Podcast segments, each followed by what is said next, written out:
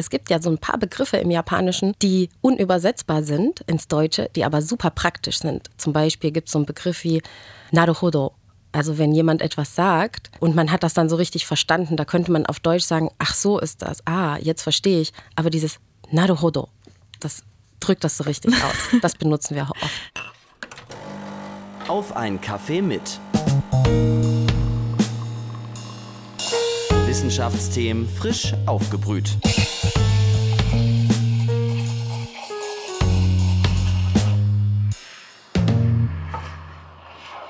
Konnichiwa. Leipzig 大学の研究ポッドキャストへようこそ。コーヒーを飲みましょう。 Das war japanisch und bedeutet Hallo und herzlich willkommen zu einer neuen Folge Auf einen Kaffee mit, dem Wissenschaftspodcast der Uni Leipzig. Mein Name ist Vince Rauchhaus, ich studiere Soziologie und spreche in diesem Podcast mit WissenschaftlerInnen der Uni Leipzig über ihre Forschungsthemen. Japanisch gilt als eine der schwersten Sprachen der Welt und Japan als besonders anders. Manche zieht es zu Japan hin, mich schreckt es eher ab. Japan kommt mir vor wie eine ganz eigene Welt und das überfordert mich ziemlich. Deswegen habe ich mich noch nie wirklich mit Japan auseinandergesetzt.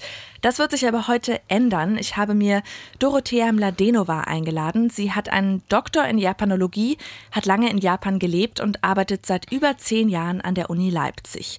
Von ihr möchte ich wissen, ist Japan wirklich so anders? Ist Japanisch wirklich so schwer? Und was fasziniert Sie so an dem Land? Bevor wir zu all diesen Fragen kommen, sage ich aber erstmal Hallo, Frau Mladenova, schön, dass Sie da sind. Hallo Vince Rauchhaus, danke für die Einladung. Wir beginnen den Podcast immer mit äh, der Kaffeefrage. Wie trinken Sie einen Kaffee am liebsten? Als Cappuccino mit Hafermilch. Das haben Sie auch, das habe ich schon der Kollegin durchgegeben, das haben Sie auch bekommen. Deswegen sind äh, alle Wünsche bedient. Wir beginnen ähm, auch immer mit einer Schnellfragerunde. Da dürfen Sie gerne ganz schnell und ganz intuitiv antworten. Ausführlicher darf es dann später werden. Sushi oder Pizza? Sushi. Tokio oder Leipzig? Leipzig. Manga Comic Con oder klassische Buchmesse? Klassische Buchmesse. Und was ist Ihr Lieblingswort auf Japanisch? Ich habe keins. Japan spielt wahrscheinlich in Ihrem Berufsleben und auch in Ihrem Privatleben eine große Rolle. Aber erinnern Sie sich noch an Ihr erstes Mal, dass Sie in Japan waren? Was war da Ihr erster Eindruck? Ja, das war 2007, als ich äh, im Rahmen unserer Uni-Partnerschaft hier, also da habe ich schon Japanologie studiert und da bin ich also nach Japan geflogen und mein erster Tag in Tokio war von Jetlag geprägt. Ich bin ähm, dort gelandet und hatte einen Kommiliton, der schon dort vor Ort war. Und der hat mich einen ganzen Tag lang, um diesen Jetlag zu bekämpfen, obwohl ich erst früh morgens angekommen bin und direkt hätte schlafen können, aber der hat mich den ganzen Tag durch Tokio gejagt. Ähm, wir haben wirklich alles gesehen. Immer mein erster Eindruck, wenn ich in Japan ankomme, aus dem Flugzeug steige, ist, dass es anders riecht. Wie, inwiefern riecht es anders? Ähm, ich kann das schlecht beschreiben. Ich würde sagen, es ist so ein ähm, vielleicht säuerlicher Geruch oder so, aber das merkt man immer nur so ganz am Anfang, wenn man aus dem Flugzeug aussteigt. Das finde ich immer am schönsten, wenn man äh, in einem anderen Land ankommt, auf einem anderen Kontinent. Spannend, woran das so liegt. Wissen Sie noch, was so Ihr erster Eindruck war oder was, was Ihnen gleich abgesehen vom Geruch aufgefallen ist an Ihrem ersten Tag? Also mein erster Eindruck war natürlich aus Deutschland kommend hier ist ja die Architektur einfach ganz anders als in Tokio. In Tokio ist alles sehr viel ähm, unordentlicher, würde ich sagen. Man sieht überall die Telefonleitung ähm, und, und Stromleitung auf der Straße oben, also die sind oberirdisch, alles äh, das ist hier unterirdisch und das bringt irgendwie so eine Unordnung in das Stadtbild rein. Und dann natürlich überall die ganzen Klimaanlagen, die draußen hängen. Ähm, ja, und da ist mir erstmal so richtig aufgefallen, wie hier in Deutschland und Europa, also meine Sehgewohnheiten eher so waren mit, dass alle Gebäude gleich hoch sind schon mal. Also dass überall eigentlich relativ darauf geachtet wird hier, dass beim vierten Obergeschoss Schluss ist ähm, in Leipzig. Äh, in Tokio ist das nicht so. Ähm, und dadurch ist man innerlich auch gleich so ein bisschen gespannt und aufgeregt. Was hat Sie so zu Japan hingezogen? Also Sie haben jetzt gesagt, dass Sie während Ihres Japanologiestudiums das erste Mal in Japan waren. Wieso haben Sie denn Japanologie studiert, wenn Sie noch gar nicht in Japan waren? Ja, das war auf Umwegen. Ich habe mich hauptsächlich für Sprachen interessiert. Ich hatte in der Schule viele Sprachen gelernt, aber eben vor allem europäische. Ähm, hatte dann aber auch ähm, einen Hebräischkurs gemacht in der Schule und dachte, na gut, äh, das ist ja ein anderes Alphabet, das kann man auch beherrschen und jetzt wäre so die nächste Stufe, die nächste Challenge, das wäre mal so eine Sprache mit Schriftzeichen. Das heißt, es war für Sie eher so der, der Zugang über die Sprache? Ja, genau. Sie haben jetzt eben schon angesprochen, was in Japan anders ist, ist unter anderem die Architektur. Was würden Sie sagen, ist so der größte Unterschied zwischen Japan und Deutschland? Also, mm, vielleicht fange ich mal so an. Wir haben in der Japanologie eher immer das Ziel zu gucken, ähm, was ist in dem in dieser Andersheit doch, was wir so gemeinsam haben. Und ich fand eigentlich Japan überraschend ähnlich wie Deutschland, in vielerlei Hinsicht zum Beispiel, wenn es um Pünktlichkeit geht und um Absprachen geht. Ähm, und ja, auch also im Umgang der Menschen miteinander. Also wir gucken halt auch in der Alltagskultur und so eher nach Gemeinsamkeiten und versuchen halt eben Japan nicht eben gerade nicht zu exotisieren und so dieses Othering zu betreiben mit, oh Gott, was ist alles so anders. Aber natürlich gibt es viele Sachen, ähm, äh, über die man stolpert. Also ich fand in Japan an der Universität, äh, das war vieles äh, sehr angeleitet. Also wir wurden überall mit hingenommen als Gruppe, als ähm, Austauschstudierende sind wir alle gemeinsam als Gruppe zum Einwohnermeldeamt gegangen zum Beispiel. Und das war alles so komplett durchgetaktet und organisiert. Also ich fand einfach diesen Organisationsgrad sehr stark. Oder auch, dass man ähm, die äh, diese 24-Stunden-Läden hat, die Convenience Stores, Kombinis. Ähm, das fand ich sehr bequem und toll. Aber wenn man dann natürlich auch so guckt, wer arbeitet da die ganze Nacht, ähm, das sind natürlich oftmals Studierende ähm, und inzwischen auch ganz viele Leute ähm, mit Migrationshintergrund. Ähm, die müssen ja auch alle irgendwo arbeiten. Und da ist mir aufgefallen, dass der Stundenlohn tatsächlich sehr niedrig ist im Vergleich zu Deutschland. Aber das sind jetzt wirklich so kleine Nuancen. Also im Grunde haben sie sich erstmal irgendwo mehr wiedererkannt in Japan, als dass sie jetzt total überfordert waren von den Differenzen? Absolut. Sie haben gesagt, dass äh, das Ziel der Japanologie ist, Japan nicht so zu exotisieren. Gleichzeitig übt es auf viele wahrscheinlich irgendwie so ein bisschen exotischen Eindruck aus. Also wir haben uns äh, auf Instagram mal umgehört und nach Assoziationen gefragt, die Menschen mit Japan haben. Da waren sehr prominente Antworten, un, un, also unter anderem äh, Manga, Sushi, diese japanische Höflichkeit, Kimonos, Großstädte und äh, die Manga Comic Con auch, die an die Buchmesse angeschlossen ist. Die hatten wir vorhin schon mal kurz erwähnt. Was würden Sie sagen, was macht Japan hier in Deutschland Deutschland für viele so interessant? Was macht diesen Reiz aus? Ja, ich denke, zum einen sind das wirklich diese ganzen Kulturprodukte, die erfolgreich exportiert werden. Ich denke, dass wirklich Manga, Anime und Games einen sehr großen Zulauf erfahren, sehr viele Fans haben. Und wir haben auch viele Studierende, die darüber ihren ähm, ersten Kontakt hatten mit Japan und dann aber festgestellt haben, auch, äh, auch wenn man jetzt kein großer Manga-Anime-Fan ist, aber einfach als Kind ähm, dann im Fernsehen vielleicht Sailor Moon gesehen hat, ne? Oder Pokémon und das lief dann oder Dragon Ball und dann festgestellt hat, im Vergleich mit den anderen Comic-Serien, die es so gibt, die eben aus den USA kommen und wo so ähm, ja, amerikanische Kultur auch so vorausgesetzt wird als so das Normale, was man irgendwie kennen müsste, wo man ne, so als Deutsche dann auch oftmals so dasteht und sich schon fragt, naja, Moment, bei uns ist es aber in der Highschool nicht so, aber ne, wo dieses kulturelle Wissen vorausgesetzt wird. Und dann merkt man also, wenn man diese japanischen Anime anguckt, dass da ein bisschen ein paar Sachen anders funktionieren, obwohl ja witzigerweise dort auch Junior Highschool und Highschool, also nach diesem amerikanischen Vorbild auch so aufgebaut sind, aber einfach so ähm, allein dieses Stadtbild, ne? Ähm, ja, oder auch die Familienbeziehungen oder wie Freundschaften aufgebaut werden und all diese Themen, die in den Anime vorkommen. Und ich glaube, da wollen viele dann mehr darüber wissen, weil es ja auch viele äh, Bezüge zu historischen Begebenheiten, aber auch zu Mythen und Legenden gibt. Das heißt, viele haben schon, Sie sagen zum Beispiel über Zeichentrickserien einen Bezug zu Japan. Wie realistisch ist denn das westliche Bild, das wir von Japan haben? Wie viel erfasst das?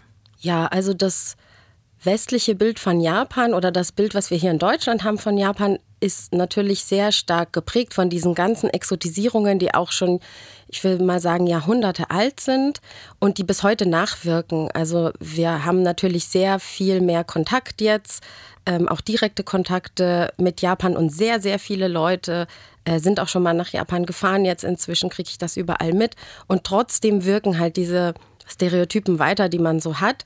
Ähm, ich kriege das eigentlich eher mal mit, dass die Leute ein sehr, sehr buntes und quirliges Bild haben von Japan. Ich glaube, wenn man vielleicht so ein, zwei Wochen dahin fährt, kriegt man das auch noch so auf dem Präsentierteller geliefert, weil Äh, ich würde mal sagen, die japanische Tourismusindustrie ist auch sehr gut darin, sich selbst eben genau so zu inszenieren, wie sie halt also gesehen werden wollen und dass halt die Leute wirklich das so genießen können, dieses exotische Bild.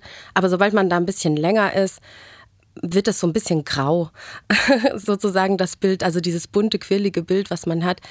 Und es gibt ein ähm, Bild, was ich immer auch den Studierenden zeige in der Einführungs-, im Einführungsseminar.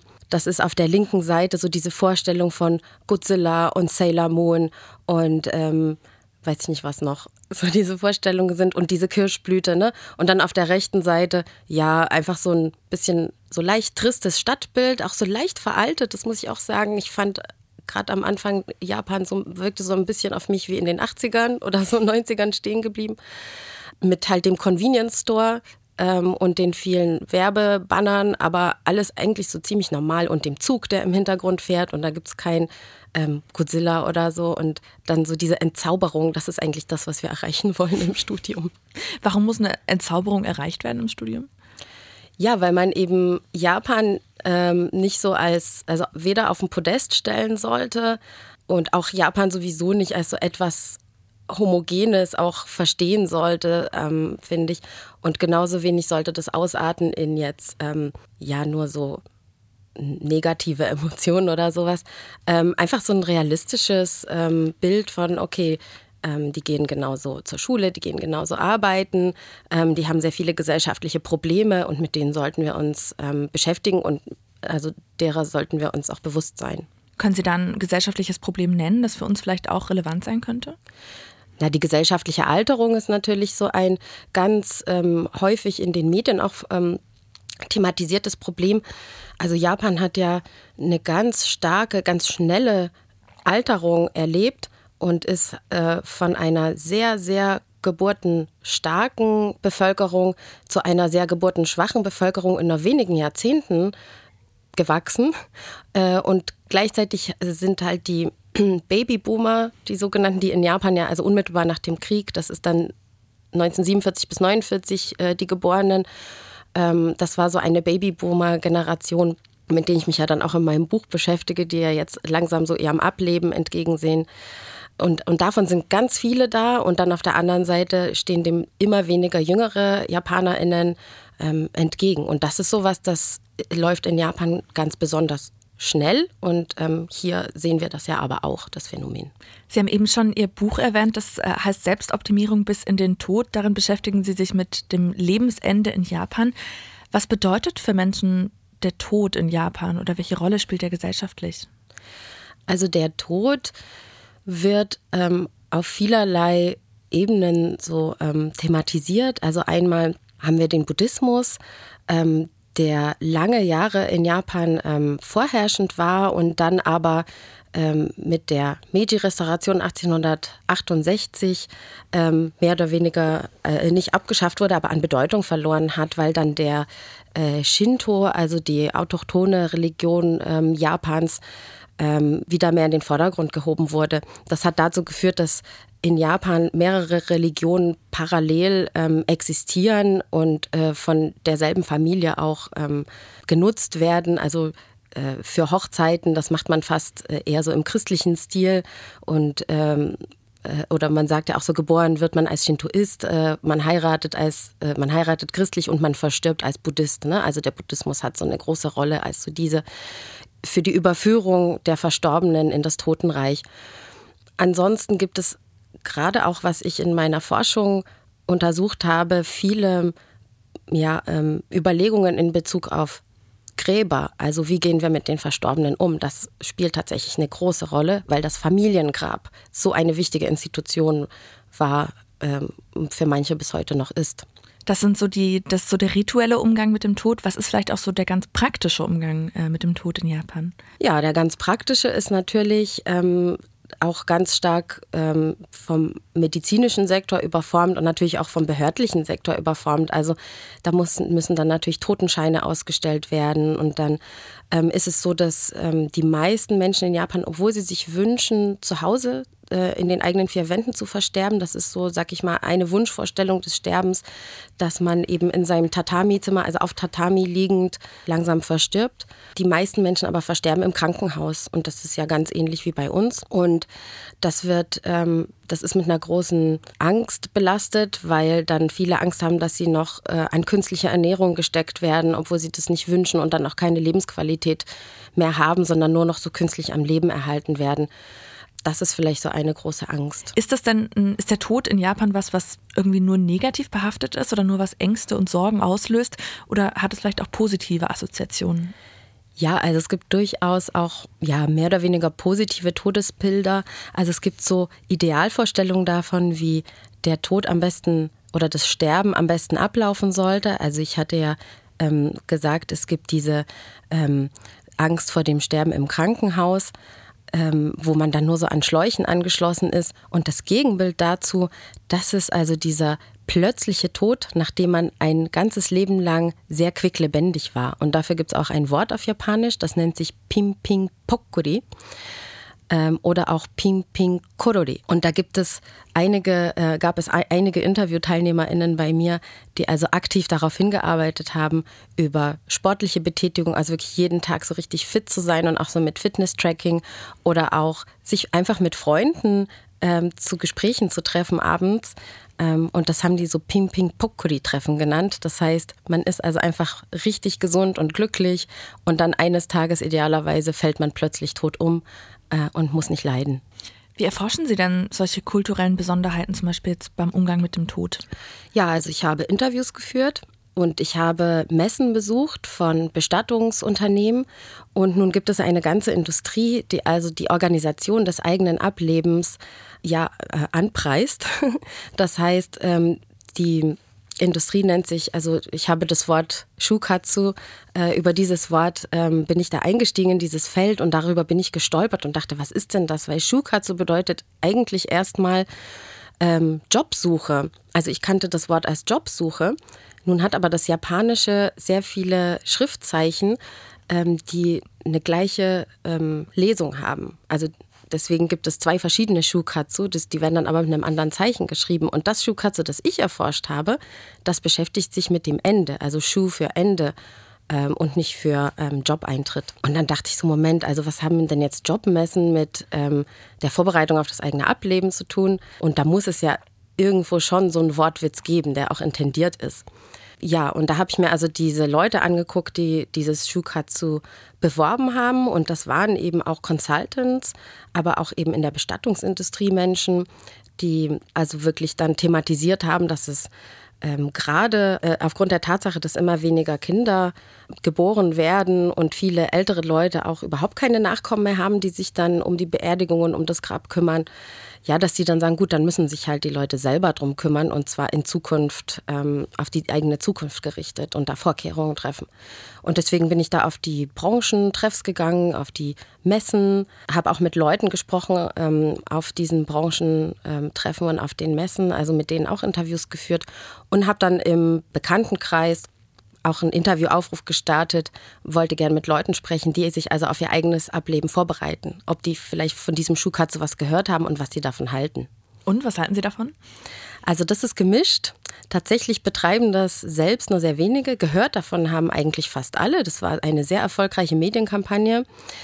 Und ähm, da gibt es so verschiedene Typen. Ich würde mal sagen, es gibt vor allem im Bereich, ja, bei den Frauen, ähm, die traditionell die Rolle hatten der Altenpflege und dann auch im Prinzip der Sterbebegleitung im Haus. Diese Rolle kam denen traditionell zu. Das ist jetzt am Bröckeln, aber diese Generation jetzt, ähm, die verstirbt, also deren Schwiegertöchter, das sind dann auch immer die Schwiegertöchter gewesen, bei denen machen das viele noch mit. Und die sagen ja natürlich, das muss ja gemacht werden. Ähm, wir müssen uns um das Grab kümmern und um die versterbenden Schwiegereltern.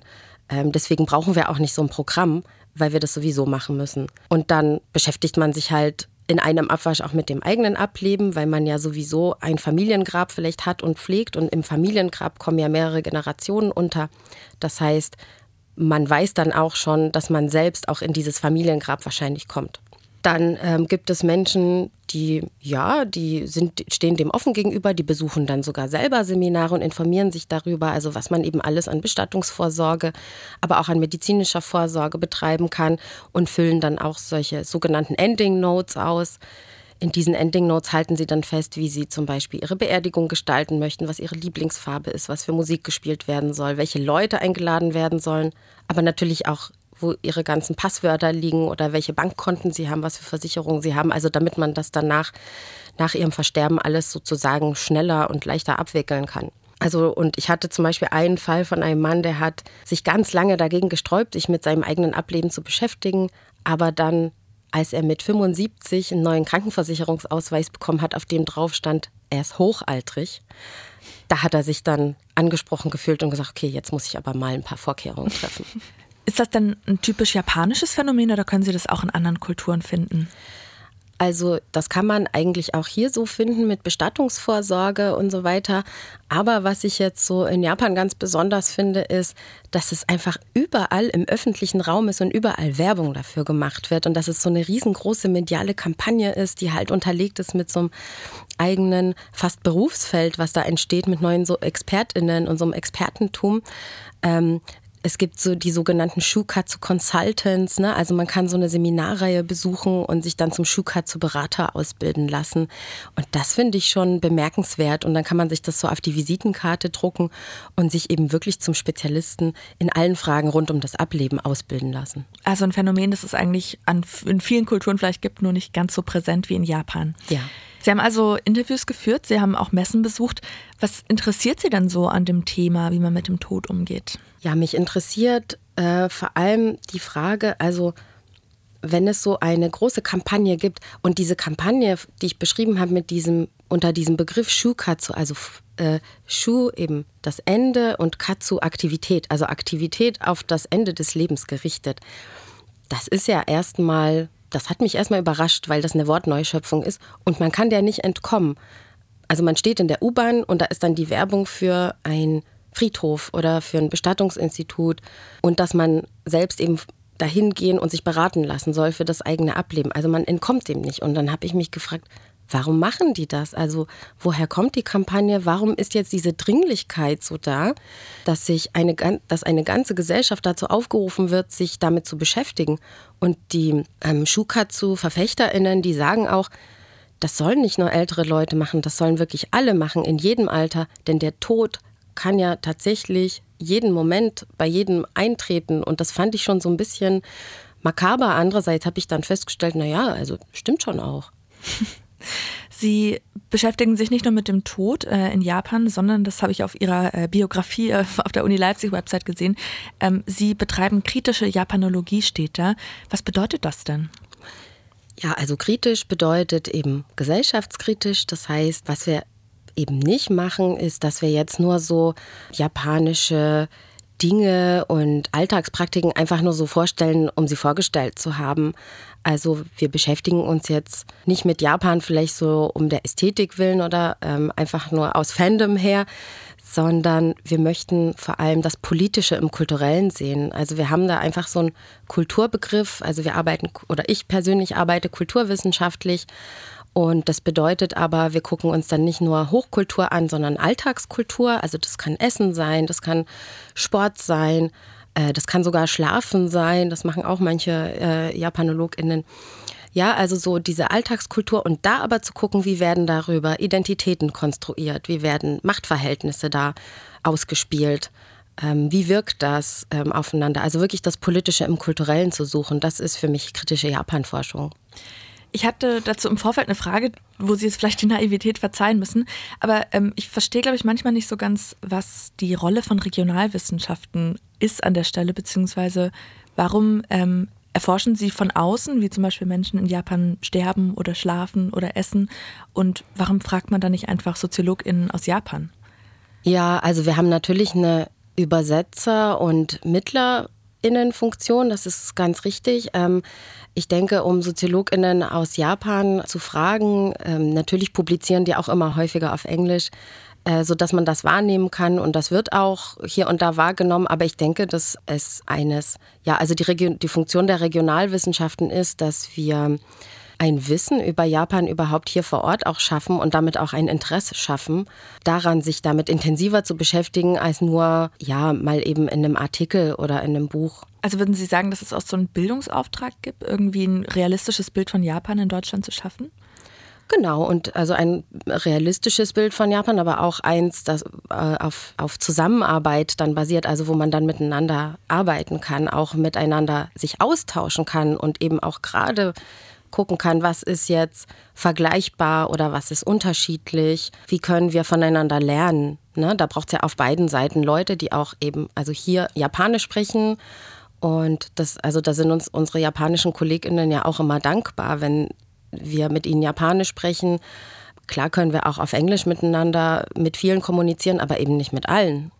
Das heißt, in der Japanologie geht es irgendwie auch darum, Brücken zu bauen. Und Sie haben es auch schon erwähnt, eine große Hürde dabei ist oft die japanische Sprache. Dazu haben uns auch sehr viele Fragen äh, auf Instagram erreicht, beziehungsweise das Interesse an der japanischen Sprache scheint immer hoch zu sein. Was würden Sie sagen, wie schwer ist Japanisch wirklich? Sehr schwer. Ich würde sagen, es ist sehr schwer. Die Grammatik äh, allerdings ist gar nicht so schwer. Die hat man eigentlich relativ schnell drauf. Aber man muss erstmal anfangen, zwei Silbenalphabete zu lernen. Und dann gibt es nochmal so, also mindestens 1000 Schriftzeichen, die man wissen muss unbedingt. Plus noch 1000, die man wissen sollte.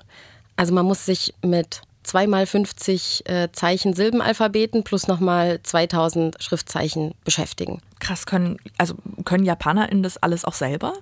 Ähm, JapanerInnen lernen das im Laufe ihrer ähm, schulischen Ausbildung, also nicht alles auf einmal. Das heißt, die können dann nach der Schulpflicht, können die die auch alle. Das heißt, ähm, Menschen, selbst die in Japan wohnen, die müssen sich jahrelang mit Japanisch beschäftigen. Wie solide beherrscht man denn Japanisch, wenn man ein Bachelorstudium hier zum Beispiel an der Uni Leipzig gemacht hat? Also man kann sich dann sehr gut in Japan ähm, orientieren, würde ich sagen. Ähm, nach drei Jahren äh, intensiver Sprachausbildung bei uns an der Uni kann man so, also es gibt äh, den Japanese Language Proficiency Test, da gibt es dann fünf Stufen. Die Stufe 1 ist die höchste, ähm, die erreicht man nach dem Bachelor eigentlich nicht, aber so Stufe 2 kann man schon erreichen, Stufe 3 auf jeden Fall. Was ist Stufe 3 dann? Wenn man das jetzt vergleicht, vielleicht mit dem europäischen Referenzrahmen, würde ich sagen, so vielleicht Stufe B2 auf jeden Fall. Was würden Sie sagen, wie viele Jahre braucht man, bis man Japanisch so fast auf Muttersprachlerinnenniveau beherrscht? Also ich muss sagen, ich habe ja hier erst drei Jahre studiert, dann war ich ein Jahr in Japan im Austausch und habe das erste halbe Jahr erstmal große Schwierigkeiten gehabt, überhaupt ins Sprechen zu kommen und vor allem das Hörverstehen, also unterschiedliche SprecherInnen zu verstehen. Aber dann in zweiten Semester ging's. Ich würde jetzt nicht sagen, dass das muttersprachlich war äh, und ich konnte auch nicht den Vorlesungen vollständig folgen in der Uni. Also dafür bräuchte es vielleicht nochmal zwei Jahre. Also wenn man vielleicht so fünf Jahre lernt, ja, kann man das, glaube ich, erreichen. Wie gut würden Sie sagen, sprechen Sie Japanisch jetzt? Naja, leider hat man ja nicht so viele Gelegenheiten, wenn man dann in Deutschland ist, ähm, sein Japanisch zu pflegen. Also ich mache immer einmal die Woche ähm, Japanischunterricht, ähm, um einfach up-to-date zu bleiben und immer noch ein paar Vokabeln zu lernen. Aber ich kann mich schon ähm, sehr gut und flüssig verständigen und Vokabeln kann man ja auch nachschlagen. Was ich mich immer so frage, äh, an solchen fremdsprachigen Instituten, sprechen Sie dann auch untereinander immer Japanisch? Also wir haben jetzt nur einen japanischen Mitarbeiter zurzeit. Ähm, der spricht aber auch sehr gut Sächsisch, muss man sagen. Na klar, mit dem reden wir dann auch manchmal Japanisch untereinander. Aber jetzt untereinander, wenn wir jetzt so unter ähm, Deutschen oder EuropäerInnen sind, jetzt nicht so viel. Aber was ich sagen muss, ist, es gibt ja so ein paar Begriffe im Japanischen, die unübersetzbar sind ins Deutsche, die aber super praktisch sind. Und die benutzen wir untereinander, also JapanologInnen untereinander reden damit. Zum Beispiel gibt es so einen Begriff wie Naruhodo. Also wenn jemand etwas sagt und man hat das dann so richtig verstanden, da könnte man auf Deutsch sagen, ach so ist das, ah, jetzt verstehe ich. Aber dieses Naruhodo, das drückt das so richtig aus. Das benutzen wir oft. Das heißt, so ein paar japanische Vokabeln, die fliegen dann auch am Japanologie-Institut äh, durch die Luft. Was würden Sie sagen, was müssen Studierende mitbringen, damit sie so ein Japanologiestudium meistern? Also offenbar vielleicht viel Geduld, weil die Sprache so schwer ist. Was vielleicht noch? Ja, genau, auf jeden Fall Sitzfleisch, eine hohe Motivation, viel Lust, sich mit vielen ähm, Schriftzeichen zu beschäftigen und die auch wirklich mit also Stift und Papier oder meinetwegen auf dem, mit Stift und einem ähm, Tablet zu schreiben. Also viel Lust am fleißigen Büffeln von Schriftzeichen. Es ist einfach so, man kann die nicht passiv lernen, man muss die schreiben. Und um eine japanische Zeitung oder äh, ein japanisches Buch zu lesen, muss man schon wirklich einen Grundstock an Schriftzeichen beherrschen. Ansonsten, naja, das Japanologiestudium besteht ja nicht nur aus der Sprache, sondern eben auch aus dem, den Geschichtsvorlesungen und auch aus Seminaren, die in theoretische Konzepte einführen. Also die sollten auch eine Lust am Lesen mitbringen, weil wir lesen sehr viel und wir diskutieren aber auch sehr viel und wirklich eine Lust mitbringen, ihre ja, stereotypen Bilder, die sie vielleicht haben von Japan, zu hinterfragen. Also wirklich eine Lust daran, so die eigenen Glaubenssätze zu hinterfragen und aber miteinander zu diskutieren. Also Sie sagen, es geht viel um Sprache im Studium, aber auch um viele gesellschaftliche Themen. Wo arbeiten denn Menschen, die Japanologie studiert haben, typischerweise danach? Ist das dann zum Beispiel in Japan oder hier in Deutschland? Wie sieht da so ein Berufsbild aus? Es gibt keinen typischen Beruf, also den, den jetzt alle oder viele einschlagen würden. Ich sag's schon vorab, also wer mit Japan-Bezug arbeiten möchte, äh, kann wahrscheinlich nicht in Leipzig wohnen bleiben. Also wer in Leipzig wohnen bleiben möchte, ist dann oftmals, äh, hat dann oftmals was ganz anderes gemacht. Einige gehen nach Japan äh, zu japanischen Firmen. Da herrscht dann allerdings auch so ein bisschen eine andere Arbeitsmoral. Da ist die 40-Stunden-Woche eher eine 60-Stunden-Woche und das ist ziemlich normalisiert. Ähm, oder man nimmt sich halt recht wenig Urlaub, obwohl man dürfte, aber eben aus so sozialem Druck heraus macht man es nicht. Also es gibt auch in Deutschland selbst, gerade im Bereich Düsseldorf und Frankfurt, viele japanische Firmen. Ne, wer was mit Japan machen möchte. Und natürlich, also ich führe auch immer mal Interviews mit AbsolventInnen, mit ehemaligen, also wir haben auch Leute im Auswärtigen Amt, äh, dann haben wir Leute, die beim DAD arbeiten, dann haben wir auch Leute, die ähm, generell Kulturarbeit ähm, leisten. Ja. Ach das wollte ich noch hinzufügen. Wir haben jetzt sehr viele ähm, die auch als ÜbersetzerInnen tätig sind. Also die Manga-Übersetzung machen oder auch Anime, Untertitel und auch bei Games. Das ist ein wachsendes Feld, weil das auch nochmal eine Industrie ist, die schon seit einigen Jahren wirklich wächst hier in Deutschland. Also das machen sehr viele. Wie aktiv ist so in Leipzig die japanische Szene, auch abgesehen von so japanischen Firmen? Also Leipzig ist sehr toll in Bezug auf ja, Japan. Es ist recht klein, ähm, aber trotzdem gibt es zum Beispiel das japanische Haus.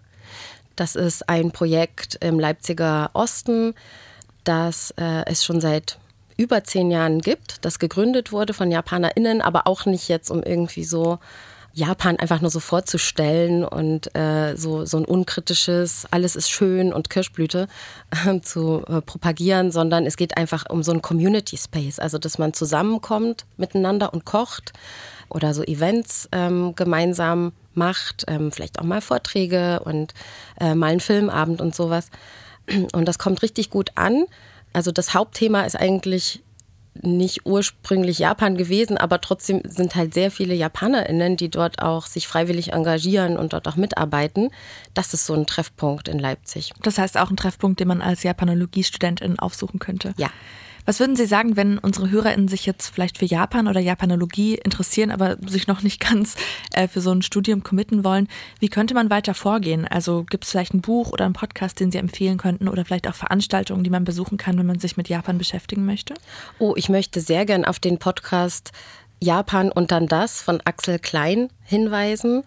Ähm, ist ein Professor für Japanologie und der macht also wirklich tolle, ich weiß nicht, ob einmal im Monat oder, also ich höre mir das auch regelmäßig an, also auch schön aufgearbeitete ähm, Themen zu Japan.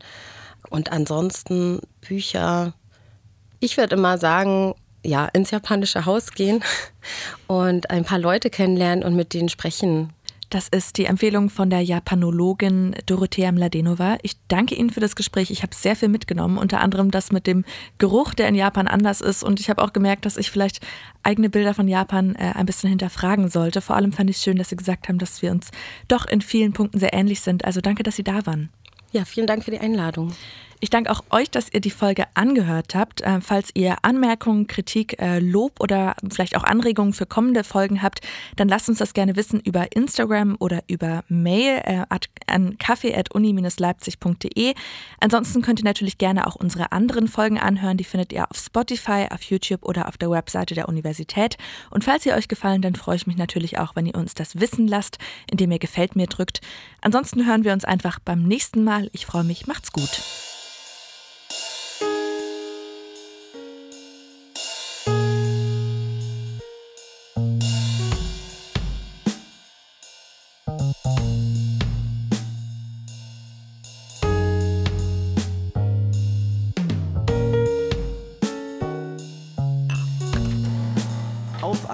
Kaffee mit. Wissenschaftsthemen frisch aufgebrüht.